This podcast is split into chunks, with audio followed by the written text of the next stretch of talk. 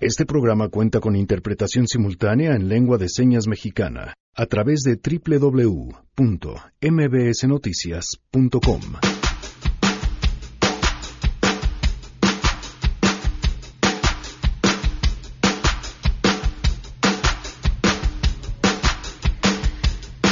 Narcos en la Ciudad de México, la pregunta que parece tener una respuesta obvia y que volvió a la escena de los capitalinos tras un video difundido en redes sociales de encapuchados, eh, presuntamente el cártel Nuevo Jalisco Nueva Generación. Eh, bueno, pues ha traído muchas preguntas a, a esta mesa y platicaremos sobre ellas.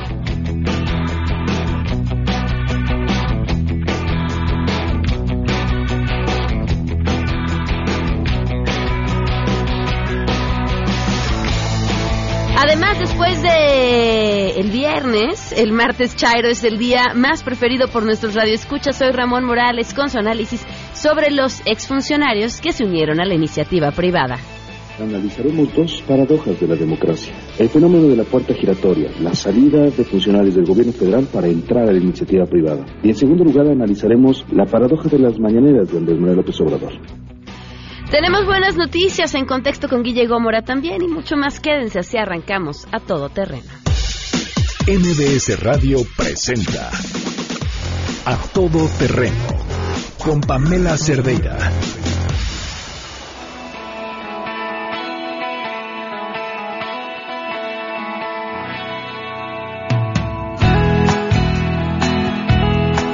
Ah, canciones de amor todavía o ya estamos en el desamor. Hoy es día de desamor, Yanni. ¡Ay, qué buena rola! Hola, Pan, buen día. Abrimos con Joaquín Sabina por dos razones. Una, quedamos que hoy era para corazones rotos. Ok. Y la otra, bueno, es que hoy también justamente cumple 70 años. Entonces Twitter está de fiesta y todo, y pues nos unimos. Perfecto. ¿Y tus propuestas que te las manden a arroba Janine MB? Así es. Perfecto. Gracias, Gracias. Janine. Hoy celebramos el desamor porque ¿saben qué? Pues también se siente rico, ¿no? ¿A poco no? Así, un corazón roto no es lo mismo si no tienes una canción con que acompañarlo y una copa de vino y una buena amistad a la mano. Nada más. ¿Qué le pondrían ustedes? El teléfono en cabina 5166-1025, el número de WhatsApp 5533329585, a todoterreno mbs.com, Twitter, Facebook e Instagram. Me encuentran como Pam Cerdeira. Bueno, y gracias, por cierto, a Miguel González, quien está en la interpretación de lengua de señas esta tarde a través de www.mbsnoticias.com. Gracias, Miguel. La pregunta que nos hacíamos ayer en la mesa era, ¿cuánto tiempo? ¿Cuánto tiempo es suficiente, en ese caso, para garantizar independencia? Y hablábamos, pues, de las distintas propuestas, pero podríamos partir, por ejemplo, por la terna para la Suprema Corte de Justicia. ¿Cuánto tiempo es suficiente de que alguien haya dejado de militar, participar en un partido o haya sido propuesto por un partido para un puesto para que se garantice que tiene independencia en un nuevo puesto que, va a ocupar? Y creo que la pregunta es hoy así también. ¿Cuánto tiempo tiene que pasar para que alguien haya dejado de trabajar en la en- como funcionario público para pues garantizar que no haya algún conflicto cuando empiece a trabajar en la iniciativa privada? Un año es lo que marca la ley. Diez años es lo que propone el presidente Andrés Manuel López Obrador.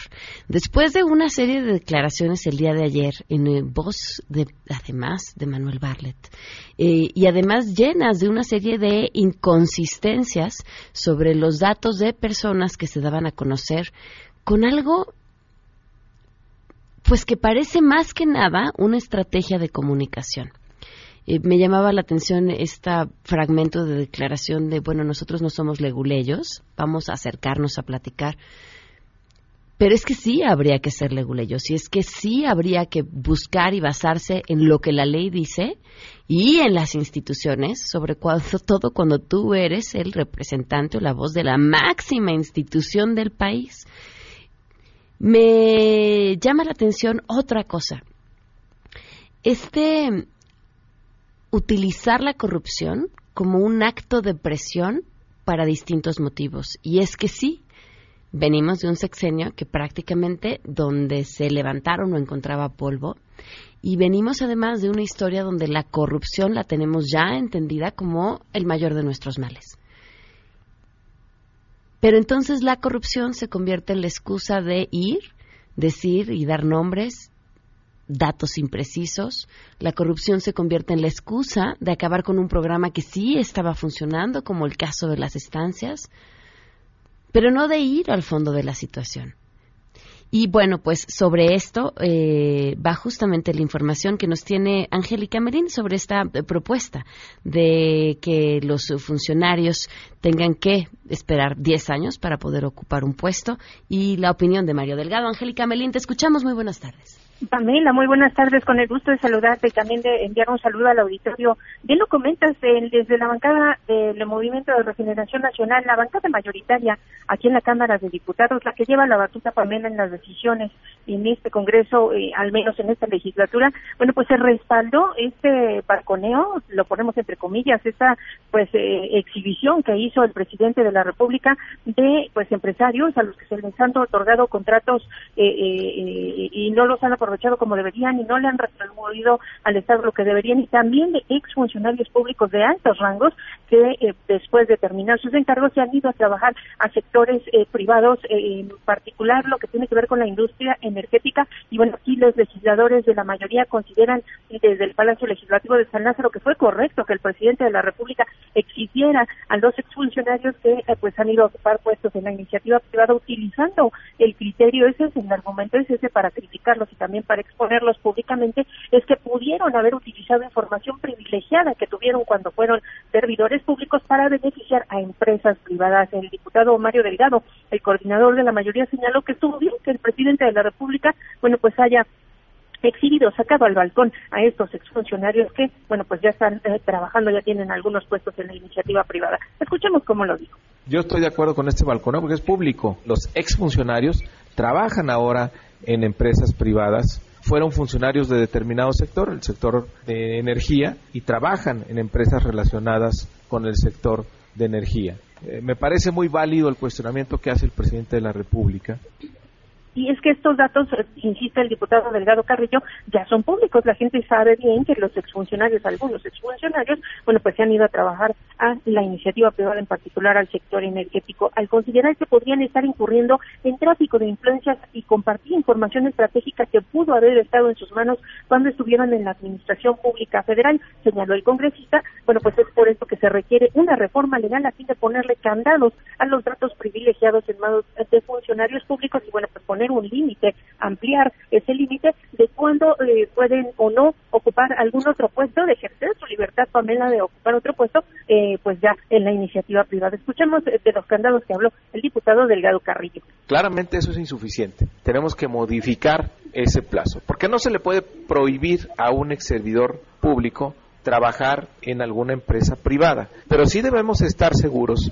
que la información privilegiada a la que tiene acceso no pueda ser utilizada por él o por la empresa que lo contrata para tener ventaja. ¿Cuánto debe ser? El presidente plantea 10 años. Yo creo que es un plazo razonable donde ya 10 años pues ya no te puedes aprovechar recordó que actualmente la ley establece que debe pasar solo un año para que un exfuncionario bueno, pueda trabajar en industrias o empresas en las que la información privilegiada pudiera ser crucial para hacer negocios o bien obtener contratos del propio sector público. Sobre los contratos eh, señaló el coordinador de la mayoría en San Lázaro que en administraciones anteriores, bueno, pues se habían otorgado de manera discrecional con más ventajas para las propias empresas que para la ciudadanía y de ahí que el primer mandatario esté pidiendo someter a revisión precisamente estos contratos. En el caso particular de la Comisión Federal de Electricidad, de lo que se ha estado hablando en las últimas conferencias del presidente de la República, bueno, pues se señaló que el fin del Ejecutivo Federal es revisar estos contratos para evitar, entre otras cosas, pues que haya corrupción, este tráfico de influencias y que pudieran elevarse las tarifas eléctricas. Escuchamos a Mario Delgado. Y lo que al parecer hay son contratos pues con muchas desventajas para el sector público, para el interés eh, público. Entonces el presidente de la República lo que está planteando es hacer una revisión de estos contratos porque el gobierno de la República tiene el claro compromiso de no incrementar la tarifa eléctrica. Y para poder mantener esto, pues sí se tiene que revisar los márgenes que están obteniendo las empresas privadas aunque el diputado Delgado Carrillo habló de una reforma en esta materia, Pamela, para ampliar este plazo de que los funcionarios, exfuncionarios, bueno, pues se puedan ir a trabajar libremente en la iniciativa privada, bueno, pero lo que no manifestó es cuándo se podría presentar y de eso vamos a quedar aquí pendientes en el Palacio Legislativo de San Lázaro. Es el reporte que te tengo. Angélica, estamos al tanto. Muchas gracias. A ti, hasta luego. Hasta luego, muy buenas tardes. Pues 10 años es la propuesta y de verdad la pregunta que más adelante platicaremos es, ¿y le entrarían? A trabajar como funcionario público con las condiciones actuales, esperando además que, bueno, a mí como ciudadana lo que me gustaría es que tuviéramos al frente de las diferentes instituciones del Estado y empresas del Estado a las personas más preparadas. Y después estas personas más preparadas que van a trabajar no por los mejores sueldos, no por las mejores prestaciones, que seguramente van a tener que dejar su chamba después de seis años porque vendrá el siguiente presidente que pondrá a quien tenga que poner y por 10 años no podrán trabajar en un área que se les relacione a aquello de lo que tienen conocimiento. Dijo, creo que la pregunta es completamente válida. En otros temas, un jurado de Nueva York acaba de declarar culpable a Joaquín Guzmán Loera. Le agradezco enormemente a Mariano Moreno, corresponsal de MBC Noticias, que se encuentra justamente afuera de la Corte de Brooklyn. Te escuchamos. Muy buenas tardes. Buenos días, Pamela. ¿Qué tal? Días. Así es, vengo saliendo de la sala del Tribunal de la Corte de Brooklyn donde el jurado, después de, después de días de deliberaciones, acaba de declarar culpable a Joaquín Guzmán de los diez cargos que se imputaban, entre los que se encuentran eh, dirigir una empresa criminal, narcotráfico, lavado de dinero, exportación de, armas de fuego. En este momento está cayendo una fuerte nevada aquí en Nueva York, por lo que los compañeros de la prensa han instalado carpas, están todos muy abrigados esperando a que salga la defensa de Chapo a dar una declaración tuve la oportunidad de estar dentro de la sala. Emma Coronel, su esposa, se veía bastante tranquila. En todo momento, incluso una asistente de la defensa de su marido le ofreció unas servilletas por si lloraba. Ella la rechazó diciendo que estaba muy bien. Y cuando entró el por la sala, se hizo un silencio fantasmal. Cuando el juez leía los cargos que se imputaban y declaraba lo que era el jurado, es decir, culpable, eh, el Chapo se mantuvo sin ninguna expresión, solamente escuchando a la traductora y, no estuvo más de 10 minutos dentro de la sala. Así como entró, lo sacaron apenas y le declararon culpable. Su esposa también apenas pudo salir, eh, se fue rápidamente sin dar ninguna declaración. Hay que recalcar, Pamela, que todavía no hay una sentencia contra el Chapo, solo hay un veredicto. La sentencia se espera que en las próximas semanas se dé a conocer la seguridad en la corte es más eh, rigurosa que otros días, desde detectores de bombas, radiación, patrullas en todos lados, soldados, eh, policías fuertemente armados. Y bueno, se espera que en cualquier momento salgan los abogados de Joaquín Escapo Guzmán a dar su declaración al respecto. ¿No hubo reacción alguna de él al escuchar el veredicto?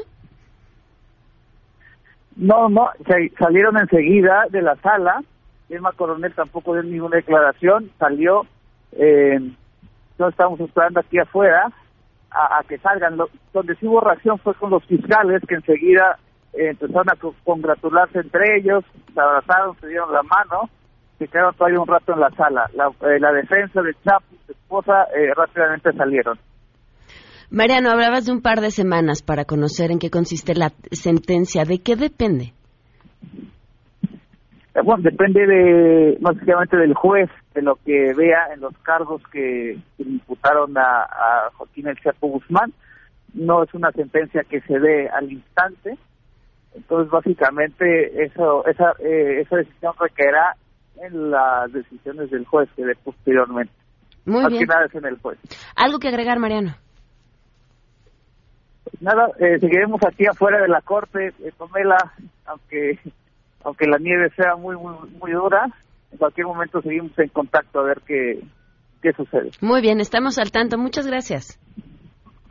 Hasta luego, buenas tardes. Hasta luego. Mariano Moreno, corresponsal de MBC Noticias. Justamente, pues, como decía, un pie de la corte de Brooklyn después de este veredicto de culpabilidad de Joaquín El Chapo Guzmán. Hoy se cumplen un año, cinco meses, diez días del feminicidio de Victoria Pamela Salas Martínez. Y conocimos a la comandante de que lleva el cargo de mi hija y al fiscal de esa área y nos dijeron que hay mucha investigación. Ya tienen mucha investigación sobre esta persona, pero también igual no la quieren poner en alerta.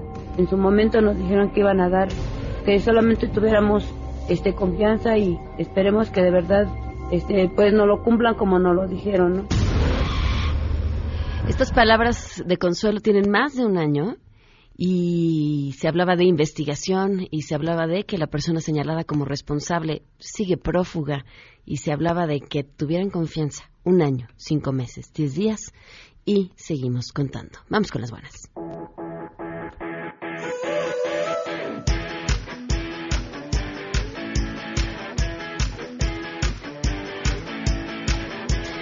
Juan Carlos Alarcón, portador de buenas noticias, este martes te escuchamos. Al frente de la Dirección de Policía de Investigación y Fiscalías Desconcentradas fue nombrada la comandante en jefe Claudia Gutiérrez Valencia. Su última adscripción fue en la Fiscalía de Investigación para Delitos Sexuales y cuenta con 28 años de experiencia de carrera policial según informes de la dependencia. Bajo su mando se concretó la captura de varios choferes de taxis acusados de violación y abusos sexuales. También llevó a prisión a Juan Carlos N. de 24 años, identificado como violador serial que atacaba a sus víctimas en diferentes puntos de la alcaldía Coyoacán relacionado con al menos ocho casos. La Dirección de Fiscalías Desconcentradas contempla la coordinación de las investigaciones que se llevan a cabo en las 16 fiscalías desconcentradas y las 70 coordinaciones territoriales en que está dividida la capital. Las unidades indagan diversos delitos desde homicidios simples, privaciones de la libertad, robos en todas sus modalidades, allanamientos, despojos, fraudes, denuncias de hechos, entre otros. El jefe general Bernardo Gómez del Campo determinó que Gutiérrez Valencia sea la encargada de dirigir a la Policía de Investigación en las 70 coordinaciones territoriales, así como de las agencias especializadas como la del Metro, la de Asuntos Indígenas y la de Delitos Ambientales. Cabe señalar que hasta el domingo el encargado de las coordinaciones territoriales era el comandante Roberto Rivera, quien este lunes dejó de encabezar dicha área. Estos cambios forman parte de la reestructuración de la Procuraduría Capitalina con miras a la creación de la nueva Fiscalía General de Justicia de la Ciudad de México, informó Juan Carlos Alarcón. Gracias, Juan Carlos. Vamos a una pausa y regresamos. En unos momentos, en A Todo Terreno. Martes Chaira con Ramón Morales. ¿Crees que debe estar prohibido que los funcionarios de gobierno trabajen en la iniciativa privada una vez concluido su trabajo público? Es ridículo que pretendan que los funcionarios después de terminar su periodo no trabajen en la iniciativa privada, a menos que sean deshonestos y entonces pues hayan robado lo suficiente como para ya no tener que trabajar o estar 20 años en campaña, ¿no? Si bien no creo que no puedan tener un trabajo en iniciativa privada ya que atenta con su derecho fundamental de tener trabajo, debería haber un lapso al menos de siete años para tomar un puesto en iniciativa privada y asimismo no cobrar favores a favor. Yo creo que no debe de haber ningún problema en que ellos trabajen en la iniciativa privada. De alguna manera tienen que seguir subsistiendo y si es la manera de llevar el sustento, yo creo que no debe de haber ningún problema. Regresamos a todo terreno. A todo terreno con Pamela Cerdeira. Continuamos. Queremos escucharte.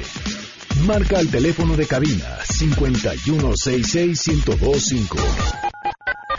Enrique Ansúrez te baja la luna y las estrellas. Ciencia en A Todo Terreno.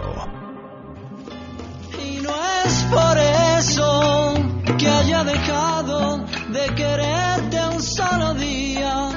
Estoy contigo aunque estés lejos de mi vida. Oh, bueno, y la galleta de animalito para cortarnos las venas todos aquí este martes. 12 con 25, Enrique Ansures, bienvenido, ¿cómo estás? Muy bien, y con esa canción de entrada súper bien. Mejor, Me ok. encanta, me encanta, ok. y sobre todo con Bumburi. Ah, muy Suena bien. bastante bien. Pues fíjate que no sé si te ha pasado que hay personas que te dicen que no tienen redes sociales porque les gusta tener privacidad. Claro. Hay muchas personas, seguramente algunos radioescuchas se identifican con esto. Ahora que ya es sospechoso, ¿no? Cuando alguien te dice, no, yo no tengo Facebook, dices, mmm, Hay ¿qué pers- yo conozco ocultas? personas que dicen que no quieren sus redes sociales porque no les gusta exponer su vida este, privada. Creo Y- que son más sanos que el resto de los que sí tenemos. Pero fíjate que recientemente investigadores del Departamento de Matemáticas y Estadísticas de la Universidad de, de Vermont dieron a, a conocer un estudio en la revista Nature Human Behavior sobre un estudio que hicieron con más de 30 publicaciones en Twitter de más de 13 mil personas en un periodo de 5 años. Con esto desarrollaron un modelo matemático que te permite predecir sus publicaciones y comportamientos hasta un 95% usando justamente todo toda la información que ellos van obteniendo porque la información que te va dando las redes sociales vimos el caso supongamos que, que se reveló este con eh, Analytics Ajá. este, de, de- de Facebook. Y justamente estas empresas empiezan a obtener este lo que le llaman minería de datos empiezan a agarrar información para ir generando tu perfil psicológico y con eso vas a van a poder predecir tu comportamiento. Cuáles son las aplicaciones seguridad nacional y marketing porque pueden saber. No sé si, les ha- si se han dado cuenta que cuando despliegan sus redes sociales les ofrecen un producto que dice, ay, qué interesante. Bueno, pues van estudiando tu comportamiento para ver qué te interesa. Entonces, otro resultado de este estudio que es más interesante, te les permite saber el perfil psicológico de personas que no tienen redes sociales. ¿Cómo? Con base en... Hay una teoría matemática que viene ahí que le llaman la, la teoría de los, de los seis grados y que te permite, supongamos, es un decir, tu mamá no tiene redes sociales, pero tú publicas cuestiones Cosas que hablas, ajá, detallitos, tu hermana, tu tía, su primo, el amigo, y con eso pueden ir generando el perfil de estas personas. Em, seguramente vieron alguna una este, una película que dicen este ah no sé si era Total Recall que no Control que te permite pre- les permitía predecir que ibas a tú a cometer un delito Claro, y te detenían antes de que lo de cometieras. de lo com- Claro. de que lo cometieras. Se me fue ahorita el nombre eh, de la, de la película que viene también de una, una historia de una novela de ciencia ficción de los años 70. Eh, bueno, pues la ficción se convierte en realidad y, y este es, es un modelo matemático que pues este Y además es permitir com- decir cómo te comportas. increíble tratar de entender por qué revela las razones por las que revelamos y compartimos tanta información personal Qué buena pregunta. en, en nuestras redes sociales. Lo hacemos todo el tiempo, desde la fotografía de si acabas de hacer ejercicio, te estás tomando un café, hasta información sobre tu familia, tus hijos, tus vacaciones. ¿Cómo eso nos da, pues, un... ¿Qué será? Una galletita Lego, a, de- Hay muchas razones. las reacciones químicas que produce en tu cerebro cada like, cada retweet, cada alguien que te está viendo, te está poniendo atención.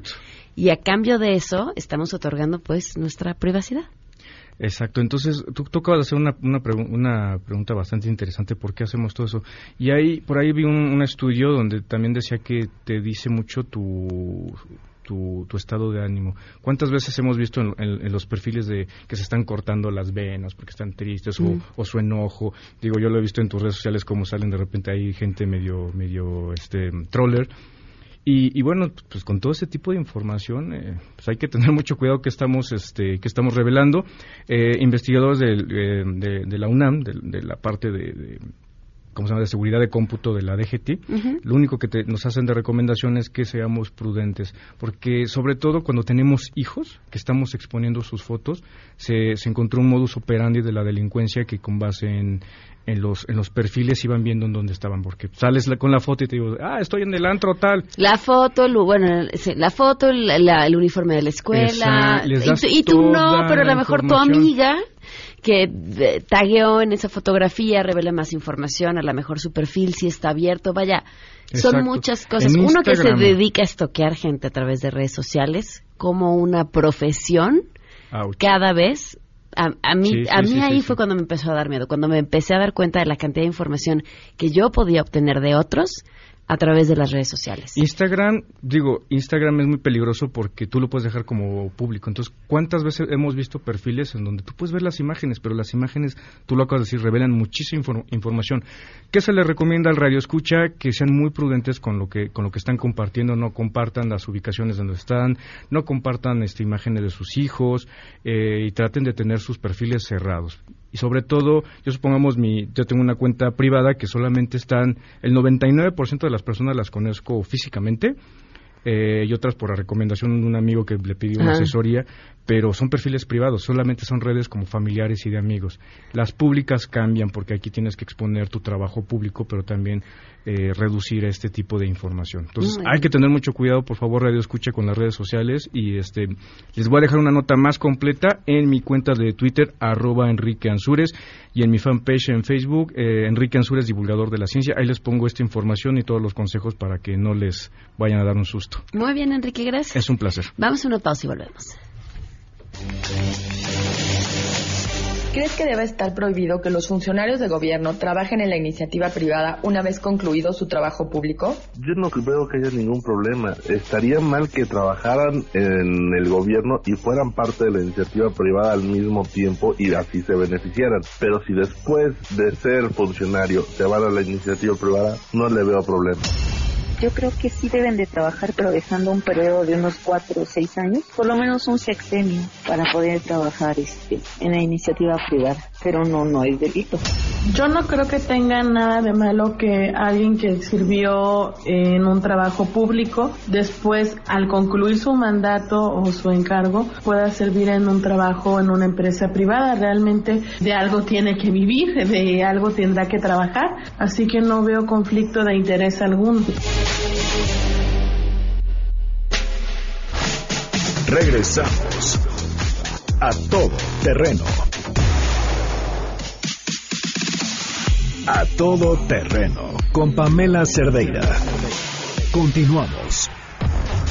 Sin intermediarios. El WhatsApp de Pamela Cerdeira es 5533 32 95 85. A todo terreno. Odiado y amado. Martes Chairo. Con Ramón Morales Izaguirre. A todo terreno. Así es, Ramón, sin puntos medios. Amado u odiado, ¿cómo estás? Sí, querida, no hay de otra, ¿no? No hay de otra, o sea, simplemente no hay de otra. De, el- la política es así, ¿no? El, el, el quehacer de la vida pública es así y los, y los temas generan emociones, generan debate y es este...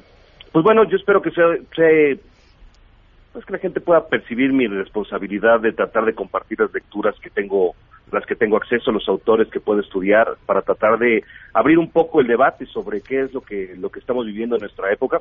Y bueno pues sí lo entiendo y lo asumo completamente no este vamos a hablar acerca de dos temas muy importantes de la cuarta transformación el día de hoy si me lo permites Pamela. El Claro. primero es el fenómeno de la puerta giratoria. El, el fenómeno de la puerta giratoria gran- grandes rasgos es eh, consiste en un fenómeno que de hecho ahorita está siendo también tema de debate en Estados Unidos. La diputada de Nueva York, Alexandra Ocasio Cortés, denuncia cómo los candidatos a los diferentes puestos públicos pueden recibir dinero de las grandes empresas transnacionales, eh, hidrocarburos, farmacéuticas, etcétera, hacer campaña, entrar al Congreso y modificar las leyes sin ninguna restricción. En pocas palabras, en Estados Unidos es un poco más grave que aquí en México. Una persona puede ser eh, candidato a diputado, entra con dinero de una farmacéutica y con ello modifica legislación para que no se cobre menos por ciertas medicinas, etcétera. Lo que pasó con el caso de Cory Brooker, que de hecho es candidato presidencial eh, demócrata para esta próxima elección. En lo que estamos viendo en México es un es un fenómeno muy semejante y fue derivado de una de las primeras de los primeros planteamientos de Andrés Manuel López Obrador eh, al arrancar su campaña presidencial en 2018. Él decía que el Estado está siendo eh, está siendo bueno más bien que el mercado está siendo más fuerte que el Estado que el Estado se está convirtiendo en un operador de los intereses de privados y que y que el Estado estaba perdiendo fuerza ante la ante el poderío de diferentes empresas que estaban apropiándose de las de las posiciones de gobierno a través de los funcionarios, ¿no? En relaciones internacionales también es sabido que la, la corrupción o la cooptación de funcionarios es un nivel de guerra muchísimo más económica, que no genera muertos, no gasta tantos recursos, pero que al mismo tiempo te permite controlar un gobierno. Claro. Entonces, el- lo que nosotros estamos viendo es cómo Andrés Manuel López Obrador publica una lista de los enemigos de, de la, de la CFE, ¿no? De los de, de aquellos que se dedicaron al trabajo de destrucción de CFE. Y entre ellos encontramos a nombres que para muchos han sido completamente desconocidos toda la vida y para otros son nombres esenciales en la vida política de México, ¿no? Jesús, José Córdoba Montoya, el jefe de la oficina de Carlos Salinas de Gortari, Jesús Reyes Heroles González Garza, Carlos Ruiz Sacristán, Luis Telles, Alfredo Elías Ayú, Felipe Calderón, Georgina Queso, Jordi Herrera, Alejandro Fleming, entre otros, son el fenómeno que esto genera y el debate que esto abre, porque lo que vamos a ver, yo estoy seguro, completamente seguro, no vamos a ver efectos retroactivos en términos de procesos penales para nadie, estoy seguro. Pero lo que esto va a hacer es abrir la agenda, abrir el debate para que se hagan las reformas legislativas esenciales para que un funcionario, alto funcionario de un gabinete, no salga de una secretaría y, como lo, mismo, lo señalaba el presidente, ¿no? Cinco meses después, cinco meses después, inmediatamente este, entra al consejo de administración de una gran empresa, de una gran empresa petrolera, energética, de todo a saber. Entonces, ¿qué es lo que sucede? Una persona que ya no tiene eh, una lealtad hacia el país más que su propio más que su propio patriotismo, ya no milito en un partido o activamente no tengo posibilidades de crecer o ya no vivo en México, ¿a qué intereses va a servir? ¿No? Entonces, lo que el presidente está poniendo en la agenda y que es yo creo que uno de los elementos esenciales de la cuarta transformación es devolverle poder al Estado. En pocas palabras, que las empresas del Estado, que las instituciones del Estado sean más fuertes que las empresas privadas a las que tiene que regular. Esto es precisamente de lo que hablaba este, es un famoso término en, teoría económica, crony capitalism, el capitalismo de cuates, el capitalismo de compadres, ¿no?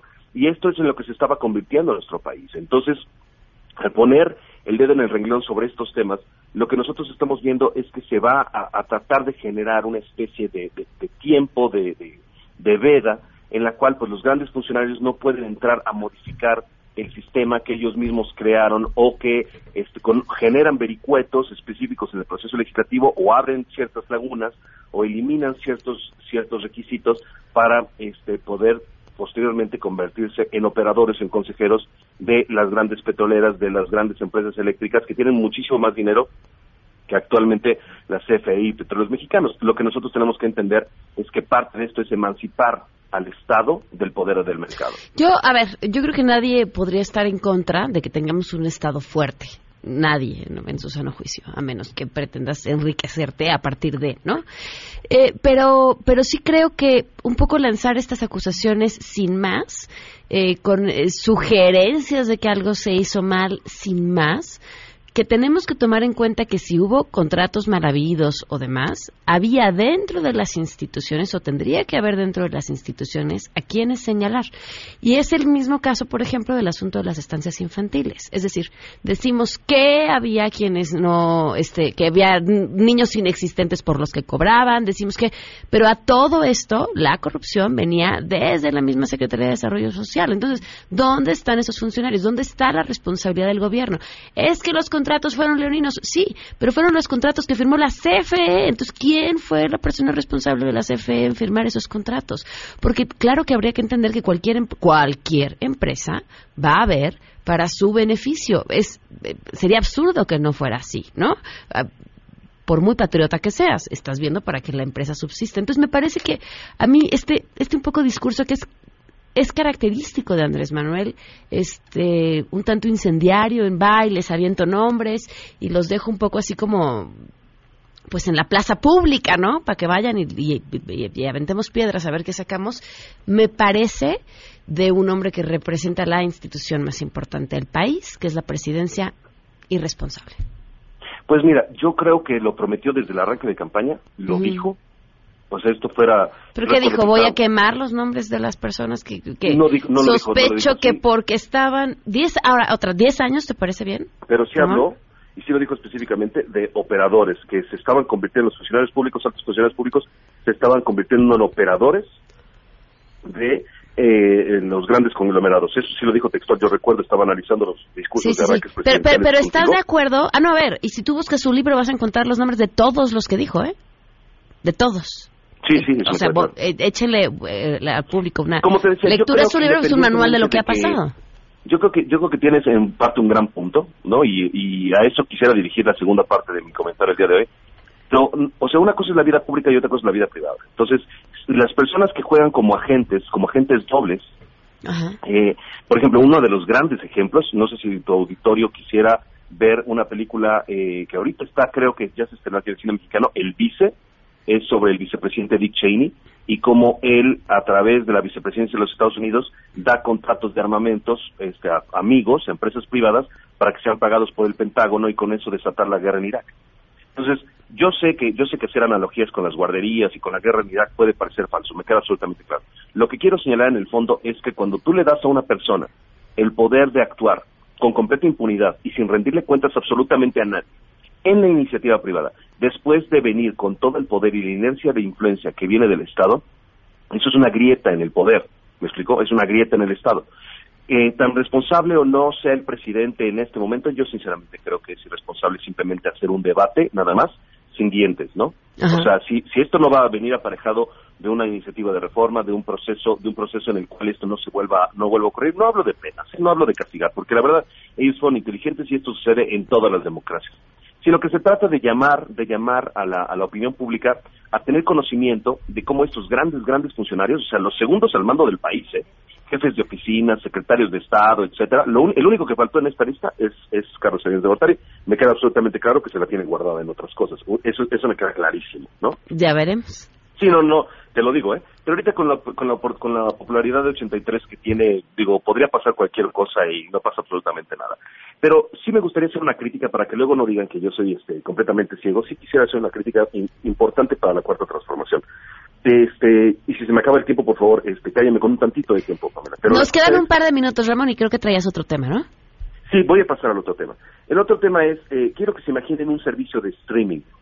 Ok. de streaming de música, de streaming de, de video, un servicio que te pone películas o canciones a la cara. No voy a decir una marca comercial, vamos a hablar de un Spotify político. ¿Qué sería este Spotify político? Lo que está haciendo la cuarta transformación es aumentar la, la, la, la cantidad de episodios que se cubren en la agenda pública sin profundizar en los temas. Precisamente algo que estábamos hablando hace una semana en la mesa con las periodistas, Pamela, estábamos hablando de que hacer anecdótica la política mexicana y no presentar análisis de fondo, lo que hace es que estamos teniendo una, una, visión una, una, una, fotografía gigantesca, panorámica de lo que sucede en el país, pero sin profundizar en las soluciones. ¿no? Entonces, la, la información que, la, que el presidente en sus mañaneras le da a la sociedad es información constante, diaria, sí, pero episódica. ¿Qué es lo que yo creo que esto produce? Superficialidad absoluta, que estamos cambiando de temas, la gente no está llevando una, una, o sea, el público, inclusive los más especialistas, no tienen la capacidad de llevar la velocidad a la que vamos. Estamos cambiando de tema con gran velocidad. Y ellos están aprovechando de que cuando sale un problema derivado de su propio gabinete, sacan otro tema muchísimo más grande para distraer. Entonces, los departamentos de Olga Sánchez y de, y de Espriu están siendo eclipsados con el trabajo que estos operadores estaban haciendo para los grandes conglomerados. Y en el fondo, todo se queda en una, en una, en una frecuencia de información altísima que no le permite a la gente tener verdadero conocimiento de qué es lo que sucede o cómo se puede resolver. Estamos contraatacando episodios contra episodios y a la gran velocidad a la que vamos, o sea, digo, hace escaso mes y medio se murió el gobernador de Puebla por una por un helicópterazo, ¿no? O sea, esto es, es- es- vamos a una velocidad muy grande, ni siquiera se está teniendo el, el- el- el periodismo de investigación no tiene la oportunidad de cubrir todo esto. Entonces, yo creo que lo que está sucediendo con, con, con el con el digamos con la comunicación política de Andrés Manuel es como darle eh, chocolate a un perro. Claro. Le estás le estás haciendo un mal con la intención de hacerle bien, con la intención de tratarlo bien. Entonces, por supuesto que reconozco y alabo el servicio que Andrés Manuel López Obrador está haciendo. Yo sinceramente creo que es un hombre muy valiente al meterse con estos intereses, con estos con estos nombres, por supuesto. Este, él habla de que, de, pues precisamente de que esto, pues, o sea, no, él no es cobarde, pero sí tiene miedo, ¿no? Y, y lo celebro, ¿no? Siempre, o sea, quien conoce a Andrés Manuel o quienes hemos sido gobernados por él en el Distrito Federal, sabemos que él es así, ¿no? Entonces, tarde o temprano alguien iba a tener que hacer este servicio y la, el 83% de popularidad que tiene no es en balde. Parte en buena, en buena medida esto deriva de que, y fíjate, es una gran coincidencia, no estoy comparando a Andrés Manuel con Kennedy, pero John F. Kennedy llegó al mismo porcentaje de popularidad a los dos meses y medio de gobierno, precisamente por la implementación de estas, de estas, de estas conferencias abiertas con los medios diarias. Ok. Me Ese- encanta, me, me, me gusta mucho tu, tu analogía con el Es medio de histórico. Cuando la, cuando la televisión se hizo, se, se regularizó en Estados Unidos, fue en tiempos de Kennedy, él entra en, esta, en este formato nuevo de tener conferencias abiertas, de atender las preguntas directamente de los periodistas, era un formato completamente nuevo y su popularidad se disparó al, al 83, es abril más o menos, abril de 1961 debe haber sido. Entonces eran unos pocos meses, a lo mejor fue tantito antes, marzo.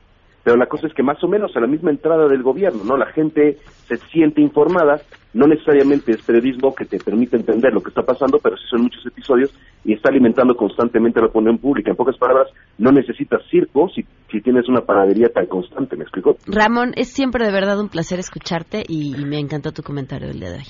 Y por favor, a tu, a tu auditorio no me odien, por favor, digo, o sea, no, no, no, repartan amor, yo le mando un beso a todo el auditorio de A Todo Terreno, este es un servicio que yo hago con mucho amor a mi país y tratando de ser lo más objetivos posibles, un beso a toda la banda, Chaira y no Chaira, y este, muchas gracias por la invitación, arroba Artes Imperiales en Twitter, Ramón Morales Seguir en Facebook. Aquí abrazos, no balazos, Ramón. sí, nos vemos Muchas ahora. gracias, Ramón Morales. Por último, el tenis de la ATP Challenger Tour llega a Cuernavaca, Morelos, anfitrión del mundo. Los invita a esta sexta edición del Morelos Open Crédito Real. Más de 70, 60 perdón, tenistas de todo el mundo disputándose puntos para la clasificación mundial de la ATP. El torneo va a ser del 18 al 24 de febrero en el Hotel Racket Cuernavaca y hay más información en www.morelosopen.com. El acceso sin costo. Vamos a una pausa y volvemos. ¿Crees que debe estar prohibido que los funcionarios de gobierno trabajen en la iniciativa privada una vez concluido su trabajo público? Yo considero que sí debería estar prohibido que los funcionarios públicos trabajen en la iniciativa privada, ya que se puede prestar, o la mayoría de los casos sí se puede prestar a un posible conflicto de intereses.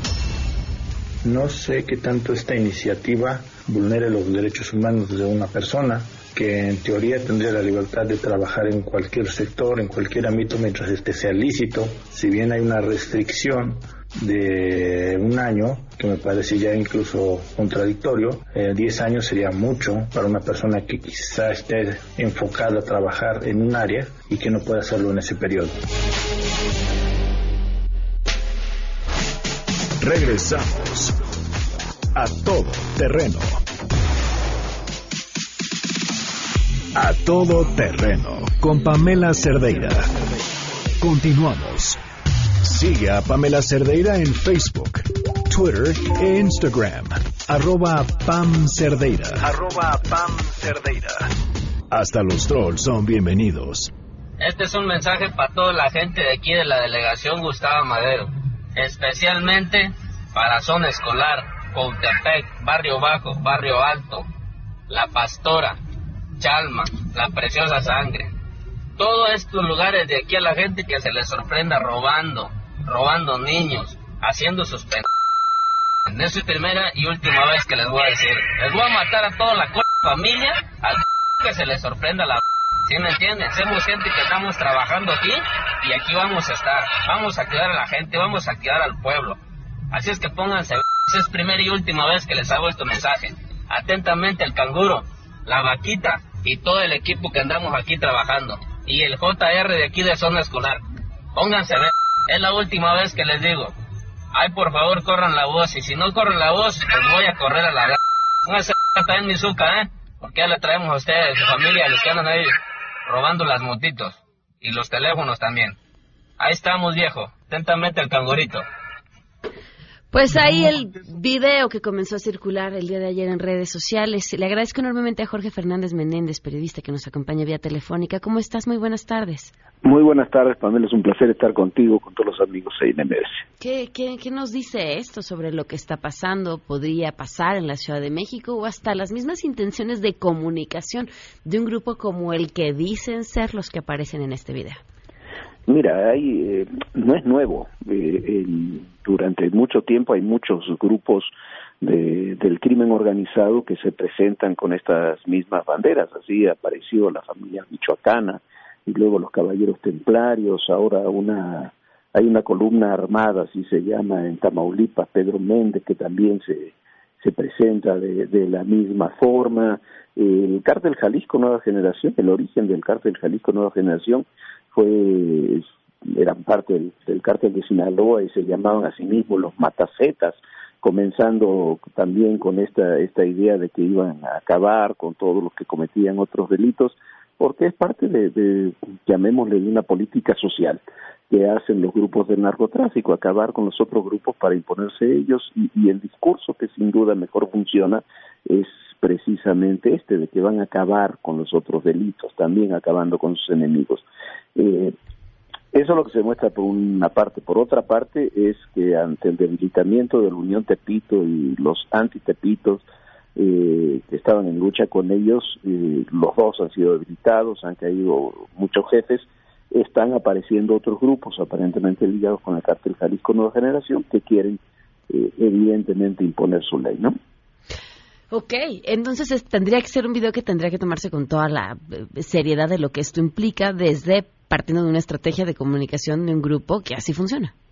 O así Sí, yo- anuncia su llegada. Yo creo que sí, o sea, la- los los antecedentes que tenemos de este tipo de grupos nunca son buenos. No no sé cuál es, este, ni obviamente ni tú ni yo sabemos este qué, qué, tan grande es este grupo, qué, di- qué dimensión tiene. Pero si uno ve la cantidad de ejecuciones que ha habido en el último mes en la Gustavo Amadero, eh, creo que fueron más de 27 en los últimos días, este hay hay un, un factor de, de violencia, sobre todo en estas colonias de las que habla este video, eh, que es indudable y algo algo ahí está ocurriendo que es de por sí eh, la Gustavo Madero la, la delegación con mayores problemas de violencia y de, tráfico de drogas que tenemos eh, en la Ciudad de México, ¿no? Entonces yo no lo yo no lo tomaría como algo superficial, hay que tomarlo con seriedad. Durante muchos años eh, no hemos tomado con seriedad el tema de- del narcotráfico, del narcomenudeo en la Ciudad de México y estamos pagando consecuencias de inseguridad en todos los niveles. Jorge, pues te agradezco enormemente que nos acompañaras esta tarde para eh, pues darnos más información sobre este tema que sin duda preocupa y que tendrá que mantenernos a todos alerta sobre lo que sucede en la ciudad. Muchísimas gracias, un placer estar contigo. Gracias, que estés muy bien, Jorge Fernández Menéndez. Y continuamos. Y de esto se hablará en las próximas horas. A todo terreno. Sheila, ¿qué se está cocinando? Hola, Pam. Pues una noticia en desarrollo.